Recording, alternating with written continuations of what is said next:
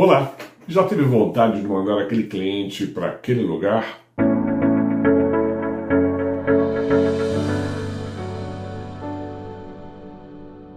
Pois então faça, faça de forma mental, isso mesmo, desvie dele, livre-se de todo o mal que ele te traz. É um dinheiro, via de regra, caro demais para o seu negócio. Demita esses clientes, mas não todos. Se fosse bom, ninguém te pagava para fazer. Então não sejamos ingênuos de acreditar que o trabalho é sempre prazeroso e que a gente não tem dia ruim. Não exagere. Se você gasta mais a borracha do que o lápis, aí sim passou da hora de você rever as suas relações comerciais. Muito se fala sobre o cliente enquanto peça fundamental para o negócio, isso é fato, mas pouco se diz sobre alguns poucos clientes que precisam ser isolados, deixados de lado, assim como alguns fornecedores. Sim, existem clientes do mal que sugam a energia da sua empresa, do seu negócio, que exigem dedicação demais e que retornam sem fidelidade, sem parceria, sem prosperidade ao negócio. Assim como alguns fornecedores são pesados, covardes e quase rivais do seu negócio. Dica: suma com eles. Esses clientes quase sempre ocupam muito tempo com frequentes reclamações inventadas, com pedidos de privilégios super complexos que, além de ruins para o negócio, são um ataque aos privilégios que, na verdade, devem ser dedicados apenas aos seus melhores clientes.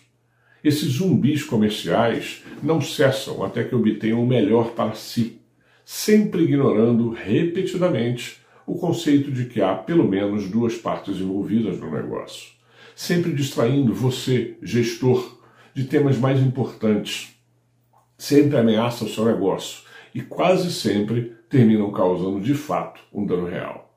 Que quando te quebrarem, acredite, seguirão para a concorrência. Faça-se um favor, encaminhe-o já para a concorrência.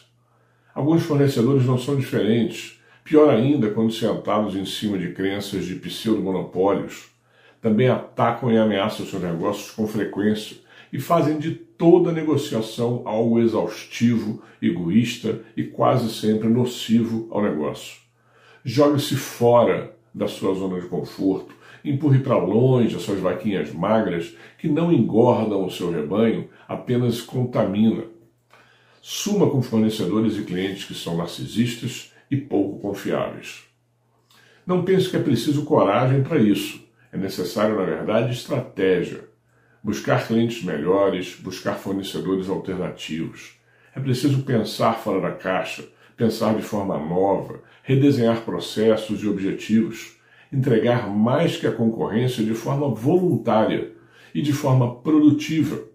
O importante é acreditar e cultivar caminhos de contribuições melhores para o seu resultado e dos seus parceiros de negócio, ou seja, clientes e fornecedores. Quando se estuda análise de estratégia, é obrigatório se pensar sobre o ambiente de negócio então sempre surgem esses personagens, clientes e fornecedores. Logo, eles são vitais. E de tão vitais que são, precisam ser bons, precisam ser parceiros. Lembre-se disso.